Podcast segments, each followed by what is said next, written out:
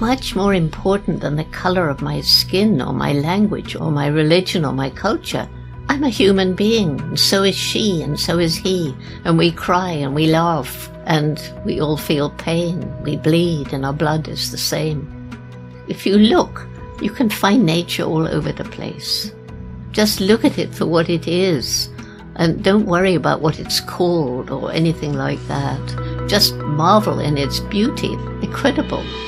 Mit offenen Augen ins Abenteuer. Das ist der Weltwach-Podcast mit Erik Lorenz. Hallo ihr Lieben. Ihr habt es vielleicht gesehen, wir feiern mit dieser Folge Jubiläum. Wir sind jetzt bei 300 Episoden Weltwach und äh, ja, das hätte ich mir zu Beginn des Projekts so auch nicht vorstellen können. Ich bin euch jedenfalls wirklich wahnsinnig dankbar dafür, dass ihr uns weiterhin die Treue haltet und uns damit diese Arbeit ermöglicht, die uns nach wie vor so viel Freude bereitet. Ja, und deshalb machen wir uns aus diesem Anlass, also zum Jubiläum, selbst ein ganz besonderes Geburtstagsgeschenk, das aber hoffentlich auch für euch ein Geschenk ist. Diese Woche, in der diese 300. Folge hier erscheint, launcht auch unsere brandneue Weltwach-Show. Eine ganz neue Show, die wir als Podcast-Label herausgeben. Ihr Name Tierisch. Sie passt also thematisch wunderbar zu Jane Goodall, auf die komme ich gleich zu sprechen, und ist vollgepackt mit spannenden, überraschenden, kuriosen Geschichten und Fakten rund um Tiere. Also wirklich das reinste Feuerwerk für jeden Tier- und Naturfan. Moderiert wird sie von Lydia Möcklinghoff, die kennt ihr ja schon bestens, und von Dr. Frauke Fischer, einer der führenden Biodiversitätsexpertinnen Deutschlands. Sie ist Wissenschaftlerin, Zoologin, Buchautorin, Unternehmerin und Referentin. Ja, und ich würde mich wirklich riesig freuen, wenn ihr euch die Zeit nehmt, einmal reinzuhören in unsere neue Show und uns gern auch mit einer Rezension und Bewertung in der Podcast-App eurer Wahl beschenkt. Denn gerade jetzt in der Anfangsphase wäre dies eine riesige Hilfe. Also tierisch, der Podcast. Ihr könnt die Show ab jetzt abonnieren und ab sofort erscheint wöchentlich eine neue Folge. Ich wünsche euch damit viel Freude. Und jetzt zu Jane Goodall. Worin besteht echter Erfolg? Wie können wir wirkungsvoll gegen den Klimawandel und für die Natur kämpfen? Und was ist von den Protesten der letzten Generation zu halten? Über all das und vieles mehr spreche ich in dieser Episode mit Dr. Jane Goodall. Sie denkt darin ebenfalls an ihre frühesten tierischen Kindheitserinnerungen zurück. Sie erläutert, was sie dadurch während des Zweiten Weltkriegs aufgewachsen zu sein, fürs Leben gelernt hat und erklärt, worin einige der größten Herausforderungen bestehen, mit denen wir Menschen es momentan zu tun haben und wo denkbare Lösungsansätze liegen. Also ein weitreichendes Gespräch mit einer der bedeutendsten Verhaltensforscherinnen und Umweltaktivistinnen der Welt und eine Fortsetzung ihres Auftritts bei Weltwach in Episode 100 1993. Darin hat sie von ihrer Forschung in Tansania berichtet und von den Anfängen ihres Engagements als Aktivistin. Sie erklärte darin, warum sie sich nicht scheut, auch mit vermeintlichen Gegnern zusammenzuarbeiten und sie verriet, weshalb sie trotz der vielen Krisen, mit denen wir es weltweit zu tun haben, nie die Hoffnung verloren hat. Hörte also unbedingt auch rein, wenn ihr das noch nicht getan habt. Noch ein paar allerletzte Worte zu Jane und ihrer Arbeit. Das ist als Vorwissen äh, jetzt gleich auch für das Gespräch hilfreich. Sie ist Gründerin des Jane Goodall Instituts, einer international anerkannten Tier- und Umweltschutzorganisation. Außerdem ist sie Friedensbotschafterin der Vereinten Nationen und Ehrenmitglied des World Future Council. 1991 gründete sie die Nichtregierungsorganisation Roots and Shoots. Die kommt gleich auch mehrfach zur Sprache. Und ihr Ziel mit dieser Organisation besteht darin, Jugendliche vom Vorschul- bis zum Hochschulalter zusammenzubringen, um sich mit Umwelt, Naturschutz und humanitären Fragen zu befassen. Umso größer ist die Ehre und Freude angesichts der Tatsache, dass sie nun also ein weiteres Mal zu Weltwach zurückkehrt. Und deshalb soll es jetzt auch losgehen mit unserem Gespräch. Bitteschön. Hi Jane, uh, welcome back to our show. I'm really thrilled to have you on once again. Hi. It's lovely to see you again and be on your show. Thank you. yeah, the last time we spoke was uh, almost exactly two years ago in uh, spring 2021. How have you been since then? Busy than I've ever, more busy than I've been at any other time in my life. And, you know, while I was kind of grounded all throughout the pandemic, mm -hmm. I was here. And at first I was frustrated and angry And then, well, that's useless. So we created Virtual Jane. And I was sometimes in four countries, zooming interviews or giving lectures in one day. Mm-hmm. And it, it, there was no break. I didn't have one day off, not even Christmas Oh for two years. I'm sorry to hear that. So- I hope I'm not adding to that stress right now. Well, you're, you're the second one I've had today, and then I've only got one to go. Okay, okay. We hopefully this one won't uh, be the most exhausting one out of the three. Uh, let's have a good Yeah, time. I'm sure it would. No. Um, I would like to start our conversation by uh, taking a step back with you, a big step to Great Britain, which now that I think about it, admittedly is not a big step for you, but for me it is.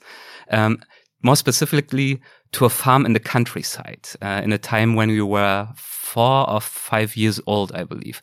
Four. And it- Four. yeah. And it was in this time and place, uh, I believe, that you had your very first memorable experience with regard to animal observation. And it had something to do with chicken.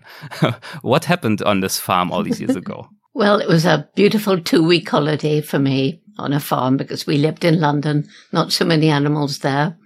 And I was given the job of collecting the hens' eggs. Mhm. Well, they were strutting around in the farmyard, you know, the proper farm, the old fashioned farm. But they went into these little hen houses to lay their eggs. So apparently I began asking everybody, where does the egg come out of the hen? Because I couldn't see a big enough hole. And they wouldn't tell me or didn't. And then I saw this hen and she went into one of the hen houses and I thought, ah, she's going to lay an egg. I crawled after her. Big mistake. She flew out in fear. so I went into another hen house and waited four hours and I saw a hen come in and lay an egg. So rushing towards the house, my poor mother, she'd even called the police Oh, well, she was worried. because I Yeah, disappeared. you were gone for quite a while. Yeah, nobody knew where I was and it was getting late. But you see, she was so amazing. She sat down to listen. She did not say, how dare you go off without telling us, which would have killed my excitement. Mhm. And so, you know, it's the making of a little scientist, curiosity, asking questions, making a mistake, not giving up and learning about patience. It was all there and a different mother might have crushed it.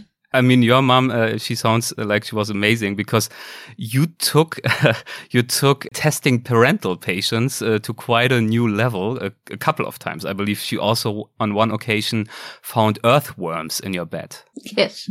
I was only one or one and a half. I don't remember it at all. but instead of saying, oh, yeah, throw those dirty things, she said, let's take them back to the garden or they might die. And so we did. Can you at all guess where this kind of curiosity and interest in animals came from that early on in your life? I was born that way. It didn't come from anywhere. Hmm. It just came with me into the world. And uh, did you already back then feel that you had not only an appreciation for animals, but also a special connection with them? Well, I pretended to all my friends when I was six, seven, eight, you know, that I could understand what the animals were saying. Uh-huh. I'd read Dr. Doolittle and I wanted a parrot to teach me animal languages. But anyway, I think I always had a, a really good relationship with animals. And, you know, from the beginning, I would sit patiently. Every day I'd go and sit not too close while a pair of birds made a nest and laid the eggs and then watched the babies hatch. And so that was every day I could, I was there.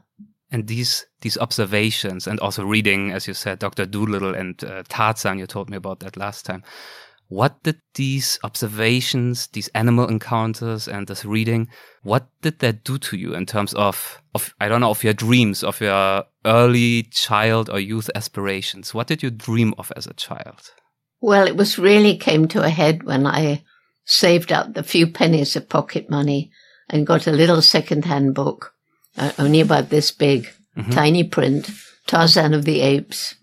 And I fell passionately in love with this glorious lord of the jungle and, you know, was very jealous because he married the wrong Jane. But Yeah, yes, uh, yes. that was when my dream began. I'm going to grow up, go to Africa, live with wild animals and write books about them. Everybody laughed at me. I wanted to ask what what did your family, your friends, what did they think about those dreams? They thought it was ridiculous. They laughed at me. How would I do that? Africa was far away. We didn't know much about it. It was dark and dangerous. And we had very little money. The war was raging at that time. Mm-hmm. And I was just a girl. Girls didn't do that sort of thing. Not my mother. She said, if you really want to do this, you're going to have to work really hard, take advantage of every opportunity. And if you don't give up, hopefully you find a way. That is incredible advice to a young girl with these kind of big ideas. Um, it seems like Yeah. your mother really was a little bit, or quite a bit, ahead of her time in her thinking. She was, yeah, she was, definitely. But then her mother had been as well. And my aunt was one of the first women to, to get qualified at Guy's Hospital to, do, to be a physiotherapist. So the whole family were, you know, doers. Yeah. Do us and encourage us. And sounds like that's very inspirational to me. Like if I just think about if I would be a parent, that would be something I would really aspire to, to be encouraging in that healthy kind of way. Yeah, a lot of parents have said, I followed your advice, Jane. I tried to be as much like your mother as I could Yeah. because I found that certainly in Japan and China too, there's a big push for children to go into business, make money, money, money, you know, and uh, they come to me crying sometimes. I don't want to do that. And what shall I do? They say. And I, will. I'm not going to put them up against their teacher or their parents. So I say, well, why don't you do that? Really make a success. You don't have to do it all your life. And even while you're making money, you can still find time to help the environment and animals. Yeah, and you have been very essential in helping to set up structures and ideas with your Roots and Shoots programs that make it easier for people who want to uh, participate in engaging, helping the environment and animal and so on. Um, we'll talk Yeah. about that in a bit. You mentioned that, uh, of course, during all this time, during your childhood, the war was raging, the Second World War.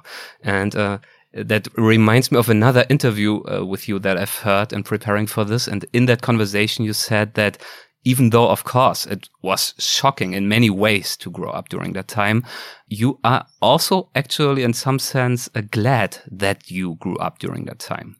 Uh, why is that? Yeah, because, you know, for a long time, Britain was standing alone against the might of Nazi Germany. And, and then, of course, we entered the war and everything was rationed. Everything, you know, was all to go out to the troops and making ammunition and guns and things like that. So food was rationed and we had very minimal rations. So you were grateful for every mouthful of food that you had. There was none of this waste. And I learned about, you know, human suffering and particularly when the result of the Holocaust came into the newspapers. And I also learned about hope Hmm. because at the beginning of the war, with England not prepared, it was hopeless. But we had Churchill. And Churchill roused a spirit of determination not to give in in the British people. Otherwise, we would have lost and Hitler would have overrun the whole of Europe. I don't know what would have happened, but anyway. And, you know, Zelensky's doing the same in Ukraine Mhm. now. Yes. Uh, hope, uh, that also reminds me of our last conversation. We talked about of hope being one of the guiding principles of your life and work. And evidently you found inspiration to be hopeful even in times of great despair already uh, very early on in your, in your childhood, the way you describe it right now. Yes, I learned that even in the darkest time, there's a, a little bright star and you just have to hang on and with all your being believe that if you do your best and everybody else does their best, you'll actually work your way through. Have you ever been close to uh, losing hope in your life? I think the worst time of all was at Gombe when four of my students were kidnapped Hmm. and um, we had to virtually close down the research station. And as a result of that, the people who were funding the Gombe research withdrew. So there was no money. But, you know, I was absolutely determined we cannot stop this research now. And so I sort of went round America begging bowl in hand. And I knew that unless I found the right person to run the institute, Gombe would collapse. And so I think I felt really, really hopeless one evening. I was on my own And the man I was counting on called and said, I can't do it, Jane. Hmm. And I cried. And then I picked up the receiver and I said, you promised and at least give it a try because I'm counting on you. And he agreed. And we did get the money and we did keep Gombe going. So yeah. Gombe, of course, is the national park in Tanzania that you did all the way back then, starting in the 60s, your groundbreaking research uh, on the chimpanzees and continue to be involved in all the way to today. I also would like to get into that a little bit later. Yep. You also mentioned uh, Zelensky and um, the war in Ukraine that is unfortunately raging right now in Europe. That brings me to the question that um, so much of your work is, of course, focused on raising awareness, on moving the needle bit by bit, step by step, conversation by conversation, um, moving the needle towards ensuring more healthy ecosystems. And for a couple of years, it uh, felt like the needle had been moving. For example, if we think of all the attention the Fridays for Future movement was able to generate. Yeah. And then Russia started its war in Ukraine, which of course is first and foremost a huge tragedy in itself, and especially for the Ukrainian people but it also takes away quite a bit of attention mm. from the climate crisis, um, from the need to do more. Yep. Because I feel instead uh, societies and political leaders and so on are now focusing quite a bit more on questions of, I don't know, security, military conflicts and so on. Isn't it deeply depressing trying to move the needle towards a sustainable future, preventing mass extinction of species and so on? and then being thrown back years because of a kind of conflict that we hoped we'd never have to deal with again in Europe? How do you deal with that for well, yourself? How do you think about that? Yeah, I, I can understand that many people are really concerned because the economy is suffering. Mm-hmm. I mean, I, I was just learning about the rise in oil and heating and electricity in Germany mm-hmm. because of being barred from taking oil from the Russian pipeline. Yes. So I can understand it. But at the same time, the mood and the atmosphere in COP15, I think it was, uh, that just happened in Montreal. Big climate that was conference. more successful. Yeah, more successful than anybody dared to hope. Hmm. And so, in spite of the economic crisis, there still is an understanding which has reached the top levels, certainly the general public, that we really need. This is a a long-term crisis. Ukraine hopefully will be solved, but the climate crisis is growing all the time, along with the loss of biodiversity. So it's desperately important that we don't allow it to be sidelined by the war, especially because the war, the machinery of war is adding to the uh, mm-hmm. greenhouse gases all the time. So it's even more urgent that's a big uh, or an important topic to me as well the the urgency of it all because last time we talked about your advice to in general not to be paralyzed by the scope of these global challenges um, but to for example instead to act locally like every one of us can have an impact every day you said based on how we choose to live which of course sounds and is great and empowering but a question that uh, came to my mind after we had that conversation, uh, thinking back to it now, is will that lead to the needed changes fast enough? What I mean is, of course, there is change. Change is happening. People are changing their consumer behavior, for example. Corporations are changing. Politics are slowly changing. But I feel it's often incremental. And uh, given the urgency, I feel like maybe it's happening, well, actually by far too slowly.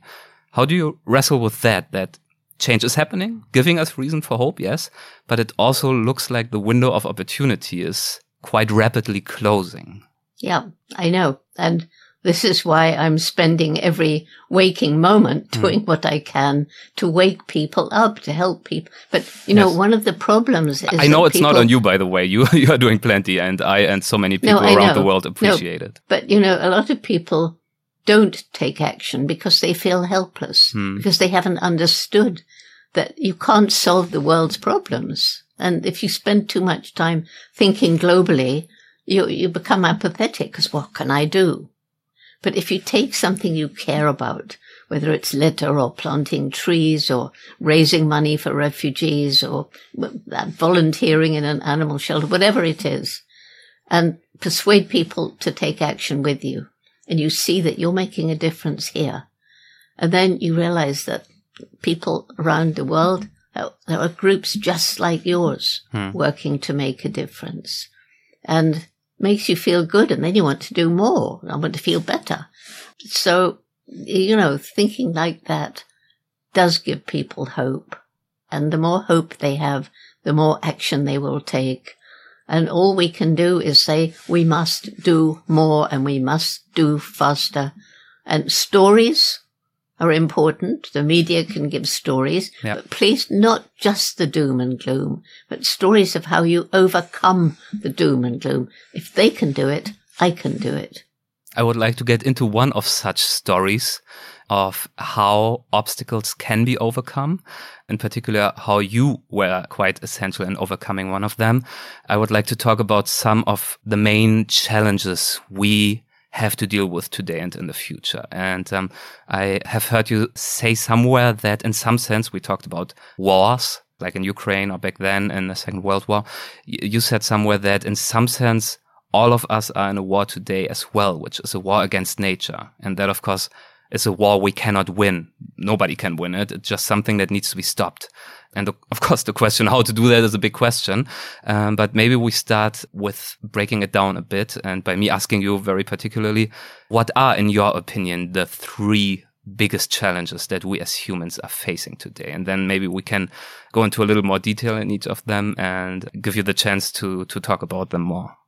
Okay, well, yeah, there are three main ones, I think, maybe four, but first of all, it's the unsustainable lifestyle, the people who have way, way more than they need. Hmm. And this is causing a really unsustainable, you know, degradation of the natural world. Mother Nature can't repair quickly enough what we're taking and taking and taking. So that's one. Number two is alleviate poverty because when you're really poor, well, around Gombe, it used to be all forest. And when I flew over in the late 1980s, I saw Gombe was a little patch of forest and all round were bare hills, more people than the land could support, too poor to buy food elsewhere. And that's when it hit me. If we don't help these people to find ways of living without destroying their environment, because they were cutting down the trees, uh, not just for firewood, but to make money from charcoal or timber or to clear land, to grow more food for their families. Which is understandable, right? In their living conditions for them to do that. Yes. So, you know, alleviating poverty and in urban areas, poor people will buy the cheapest. They can't afford to ask as we can. Did it harm the environment? Was it cruel to animals? Is it cheap because of unfair wages? They just have to buy the cheapest. And so alleviating poverty comes very high on my list. And we try and do this in six African countries. And then, well, somehow somebody has to find a way of dealing with corruption because that underlies so many of the things that are going wrong in the world. And then we can't ignore the fact that there's, there's eight billion of us on the planet now, a huge growth. And it's predicted there'll be more like 10 billion in um, 2050. So if it carries on like that and with business as usual, what's going to happen? I don't have an answer, but it's not something we can push under the carpet. Yeah, just just between the time that uh, you started your research in the Gombe National Park in Tanzania, that was when you was 26 years old. I believe at that time we had about four or five billion people on Earth, and now it's 8 billion. And as you said, the numbers uh, continue to grow. So Yeah. it's hard to imagine that if we don't change things significantly, that the Earth can bear so many people. Yes. Um, Well, the- it's the way we do things, you know. Yeah. And so one of the things we introduced in our program to alleviate poverty is scholarships to keep girls in school Mm-hmm. because it's found that all over the world, as women's education improves, family size tends to drop. I would like to talk about that a little bit more, this point of alleviating poverty. And you talked about the Gombe National Park in Tanzania that is so important to your professional biography, but also to you personally, close to your heart. Um, and you just mentioned, I just want to briefly uh, reiterate it, that on that flight that you took in the 90s, you saw with shock such a big change in the size of the forests down there compared to what you remembered from the 60s when you started your research. And you realized, as you just said, that the main reason for these changes, for the loss of forests, was the poverty of people and the realization that if we don't help these people to deal with their poverty and stop them from cutting down the rainforest, then we can't save the forest and we can't save the chimpanzees or anything else. You realized all of that thinking about it. Probably not everything on that uh, flight, but of course it shocked you. No. you, you, you went deeper on it. Um, and of course, uh, you didn't leave it at being shocked, but uh, you decided that you would uh, try to push back against these developments. Um, that is the actual uh, story that I wanted to get to because I think it's a really inspiring story. Um, what did you do? What did you try to turn that development around to change the tide? Well, I was very fortunate. In, in a, but when you say development, people will think of housing developments. It, it wasn't. It was just people in their little villages. Mm-hmm. Back then, they were mostly mud huts, you know. But it was cutting down the forest. Yeah. That was the problem. So I luckily found um, a wonderful, very wise and knowledgeable person to partner with me. I couldn't have done it all on my own. And we chose a small group of local Tanzanians and they went into the villages around Gombe and sat down and listened to the people. What can we do that will make your lives better? They wanted better education for their children. They wanted better health facilities and they wanted a way of producing more food, which meant returning fertility to the overused farmland. And hmm. George Strunden, who was the partner I found, he had long years of experience in Africa with agriculture. And from Muhammad Yunus, he took me to Bangladesh and I learned about microfinance programs. So that mm-hmm. was introduced, but it was step by step by step. And now, A, the people have understood that protecting the environment isn't just for wildlife. No, it's for, for their own future. And they've become our partners in conservation. And as a result of that, the trees have come back. And we hmm. have our youth program in all the schools in 104 villages throughout Chimp Range, learning about the environment, learning about animals, learning that animals like us have personalities, minds, and feelings, and feel pain and fear. So that program is now in six other African countries.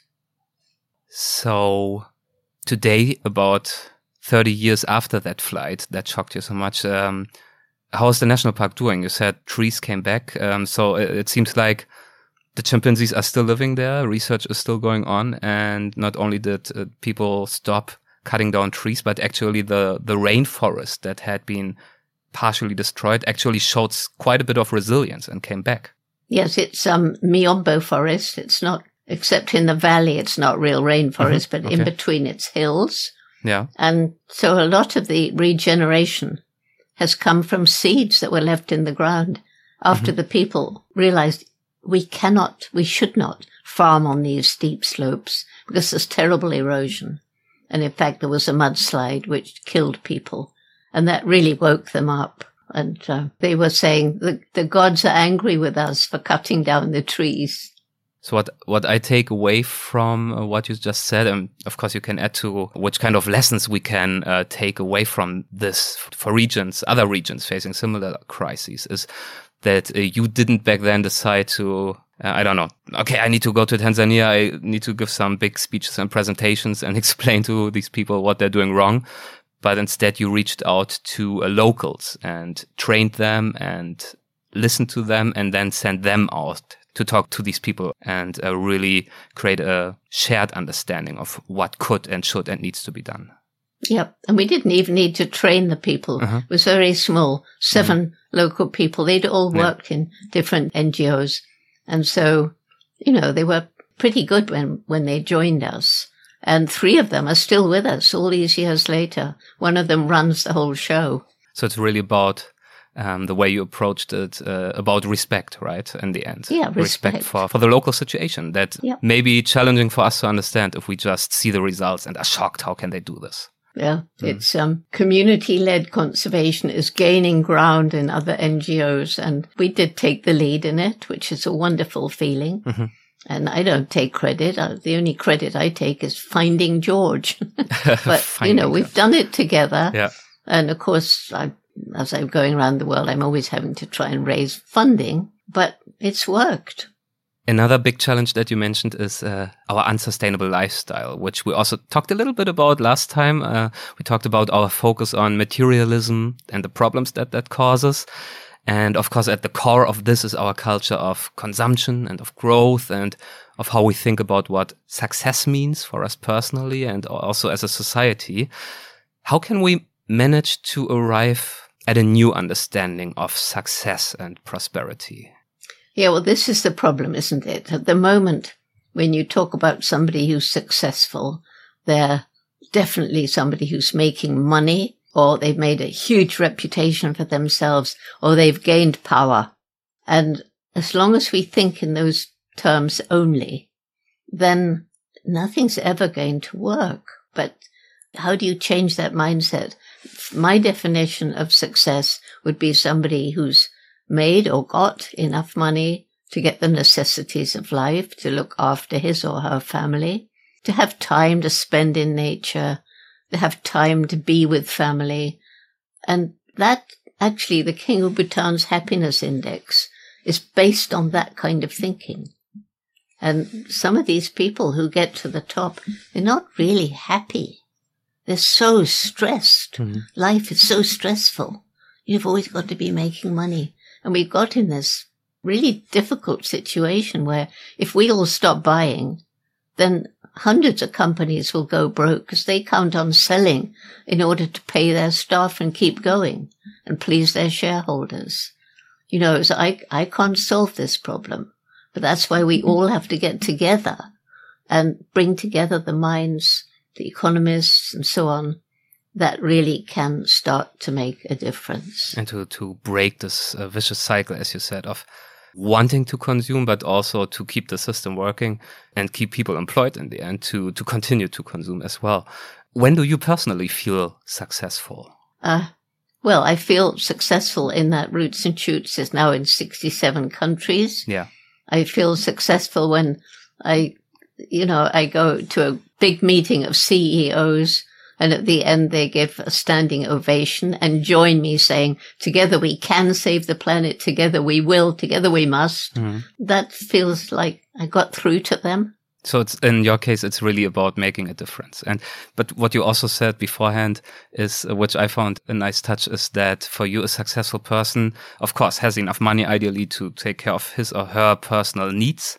Um, doesn't need to worry about buying food or having accommodation, living in a good place, uh, but then also finding time to connect with loved ones, making a change in the world, maybe ideally, and also finding time to be, for example, out in nature, which, um, uh, my observation is that today many people in this time of globalization, digitalization, mega cities uh, struggle with. For them, issues of nature and climate and biodiversity, all of that is quite abstract and they feel rather detached from the natural world.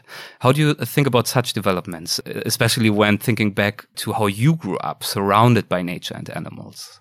Well, with our Roots and Shoots program, we do our best Yeah. to get children to do things out in nature. And if they go on a nature walk, no, don't take your cell phones uh, with you. I'll have one. Your parents can contact me, but no, you're not going to text your friends.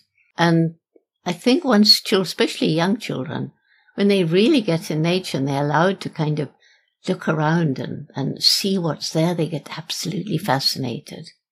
And then when it comes to children living in the inner city, we have to take nature into them. We have to try and even a small patch uh, to grow things so that they see things growing or watch a butterfly hatch out of its caterpillar stage. And for adults, well, now it's been proved that time in nature is beneficial to our mental and physical well-being. And in Japan and Canada, doctors can prescribe time in nature hmm. I didn't know as a prescription. Yeah. Yes. Those two countries started in Japan. They call it forest bathing. Yes, that uh, I have know, heard of. mm. Yes, yeah. hmm You know, not everybody can go out in the forest, obviously. So for me, when I'm on a tour, usually it's city, city, city. But, you know, if there's a tree growing, a poor little tree outside my hotel window, I move all the furniture so that where I'm sitting, I can see the tree and hope maybe a little sparrow will appear Yeah. or a pigeon or something. So you, if you look, you can find nature all over the place. That is, I mean, that is definitely true. We, we've had whole episodes talking to guests who specialize in finding nature and even wildlife in the city. If you start looking and if you understand a little bit about how to look and especially when to look, there's so much we can find in the cities as well. Yep. Yeah. And you know, I, I'm walking along the other day. I was walking with somebody in, I think it was New York. Where I was- am right now as we speak. Yeah. Yeah. Well, it was just a grey pavement. There was no, tr- there weren't even any trees. And I looked, because I'm always looking, and there was a little actual flower coming up between two paving stones. How it got there, I don't know, but it did. hmm How does that uh, make you feel to spot something like that? Something small and unexpected like that? Well, I love it. And, you know, I've always been doing that all my life. So that was very unexpected, but I'm always seeing little things like that. Like there's one airport in America where sparrows get in. They Uh-huh. seem to live in, in the airport. I don't know. And there was a people going back and forth and there were two sparrows, male and a female. And she was begging, you know, they, they pretend like babies and they gape their beaks and flap their wings like this. And hmm. he'd seen a crumb on the ground and he wanted to feed her. But every time he was just about to pick it up, somebody walked by and it took him five goes. And finally he got his crumb into her mouth, but nobody else stopped to look. Yeah. And it was such a drama, you know, it just lifted my spirits. He, he won. yeah, while while you are telling the story, uh, I see your broad smiles, so I'm sure you have been very happy when he finally achieved his goal. I was. yeah, um, I mean these stories about um, focusing on the small things and uh, trying to observe them also uh, remind me of a special moment that you talked about somewhere, uh, one where you realized that every being, really big or small, doesn't matter, has a soul. And it was many years ago when I believe a colorful fly landed somewhere on you, on your hand or something. Do you remember that? I mean, a fly, how much smaller can it get? Yeah. How much uh, seemingly uh, more insignificant can it get? Yeah. Well, I, it was, I was just on my own in the forest and this fly landed. I think it was my, I think it was on my arm or something. I've never seen one like it before or since. It, it was just glowing colors. It's the size of a housefly. And I got to thinking, well, here is this beautiful little being and I've labeled it a fly. Mhm. And that immediately for many people, oh, it's just a fly. Exactly. So words sometimes can take away from the wonder of nature. Just look at it for what it is and don't worry about what it's called or anything like that. Just marvel in its beauty in this little tiny thing. Incredible. Hmm. And also, you know, I, I get this feeling out in the forest that everything's interconnected and I feel a connection with a great spiritual power. Don't know what to call it Mhm. and that a little spark of that spiritual power is in all these living things. And because we have to name everything, that spark in us, we call a soul. So if I've got a soul, that little fly had a soul too. Yeah, and uh, honestly, I believe making these observations and then telling these kinds of uh, powerful and emotional stories about them, and this is part of why, uh, in particular, you are so powerful and effective in reaching hearts and minds of of people, of listeners, of readers, and so on. Um, storytelling, but of course, um, if I think about that. Also about what we're doing right now, right here, is that um, one of the problems probably uh, when it comes to tackling some of the big challenges of our time is that we sometimes tend to preach to the choir a little bit. Um, what I mean is that many of us uh, live, as it is often called, in uh, information bubbles, in which uh, we mainly consume opinions that we already share anyway and that uh, confirm our pre-existing views. Uh, probably uh, most of our listeners right now, in fact, generally agree that climate change is real, that we need to change and act and all of that. How do we manage to overcome these information bubbles and to pierce them and to maybe reach those people that we haven't reached yet, that are not yet part of the effort of thinking about and maybe even initiating change? Well, I actively seek out groups like that. Mm-hmm. Um, that's why I left my comfort zone and went to some of these big conferences, mm-hmm. meeting business leaders and politicians. I wasn't particularly happy, but but I did it. Mm-hmm. And now I very often give talks to uh, to CEOs of big companies. I've been twice to Davos and I try and get into the rural communities, try and get into the inner cities and through roots and shoots, you see, because we have roots and shoots for everyone. Mm-hmm. It's for young and old. We've got more and more adults actually, but it's basically for youth. And we try and link them together so that those from different walks of life can get together. And finally, different countries can get together we try and get different religions together. Mm-hmm. not always easy. Yeah. But then, then young people get this feeling, well, much more important than the color of my skin or my language or my, or my religion or my culture. I'm a human being and so is she and so is he. And we cry and we laugh and we all feel pain. We bleed and our blood is the same. So, um, what I take away from that is that if you head out there and even talk, I don't know, to CEOs of oil companies and many others, then probably like if I, not that I do, but if I had like an, I don't know, an uncle who maybe is annoyed by all these climate change activists and all these annoying news about that. And I would uh, feel like I really don't want to talk about that. I don't want to like people in America here, if they have like a really right wing uncle, a big Trump fan, and they're just like giving up on him. Your advice would be, in my understanding, don't give up. Don't give up. Try to talk to them anyway. Yeah, try and talk to them and reach them through storytelling. It's no good arguing with them. They're not going to listen. And that's the mistake people make. No, you've got to find a story, a story that reaches the heart. And too often it's head against head, head against head. But I th- only, I think only when head and heart work in harmony can we attain our true human potential. So we've got to reach their heart.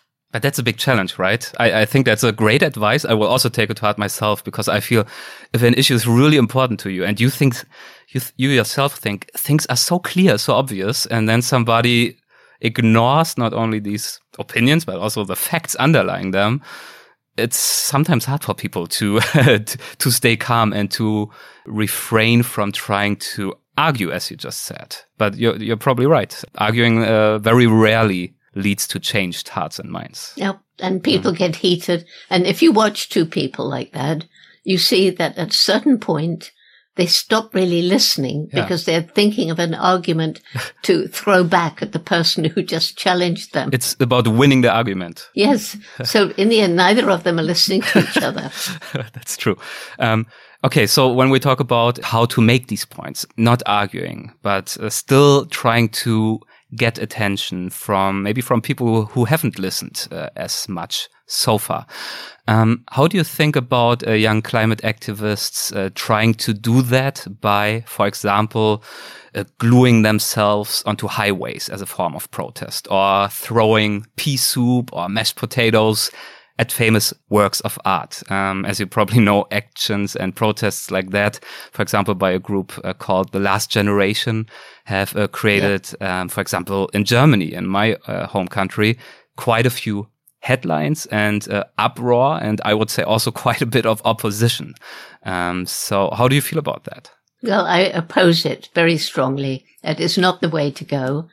And by doing things like that, you upset people who may well have been feeling just like you. Mm. And by making them angry, you're almost saying, well, I don't know. It just is the wrong way to go. I know in, in the UK where people have been protesting, blocking the highways.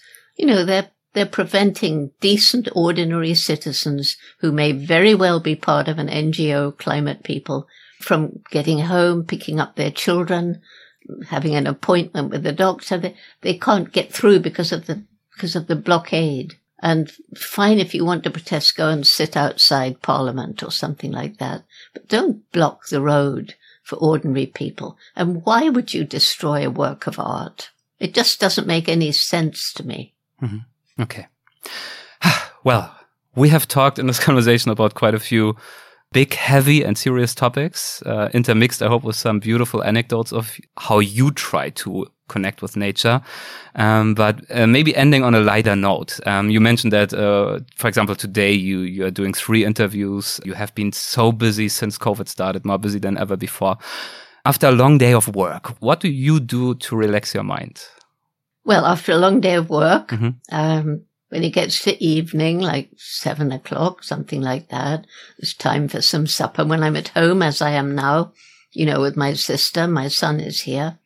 I go downstairs, have a nice whiskey, of mm. course, a little whiskey okay. is a good thing. it also keeps your voice going. Okay. I mean, medicinally. Yeah.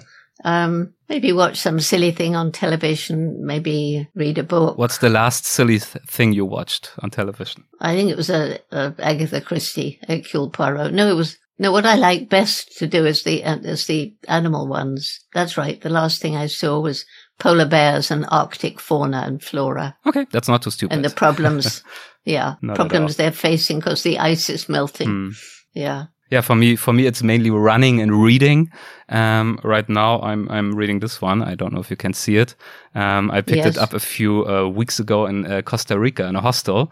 It's uh, written by I think I don't know if she's a friend of yours, but at least I know it's a person that you respect very much. Uh, Margaret yep. Atwood, the author of yes. The Handmaid's Tale.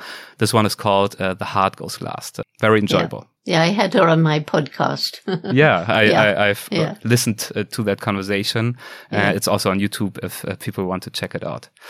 Jane, thank you so much for that second round. It was a pleasure. Thank you. Well, it was lovely talking to you and good luck. And remember the little nip of whiskey. I will. I will. I mean, now uh, this is, by the way, this is great for me because um, when I will have my little nip of whiskey, probably tonight, and my husband Cedric uh, criticizes me for it, frowns on me, scolds me, I will have a great reason to do it. I will just say Jane Goodall told me to do it and say that Jane is raising a glass at the same time. awesome. Thank you so much. Goodbye. Bye bye.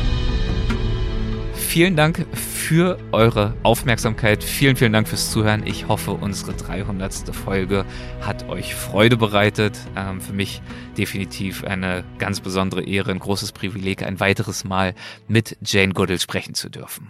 Und nochmal zur Erinnerung für euch, ähm, für noch mehr tierische Stories abonniert doch gern und unbedingt unsere neue Show Tierisch. In der Podcast-App eurer Wahl solltet ihr sie finden und hinterlasst uns gern, wenn ihr euch gerade großzügig fühlt, auch eine Bewertung und Rezension für tierisch und falls ihr das noch nicht getan habt, natürlich gern auch für Weltwach. Ganz lieben Dank, macht es gut, euer Erik.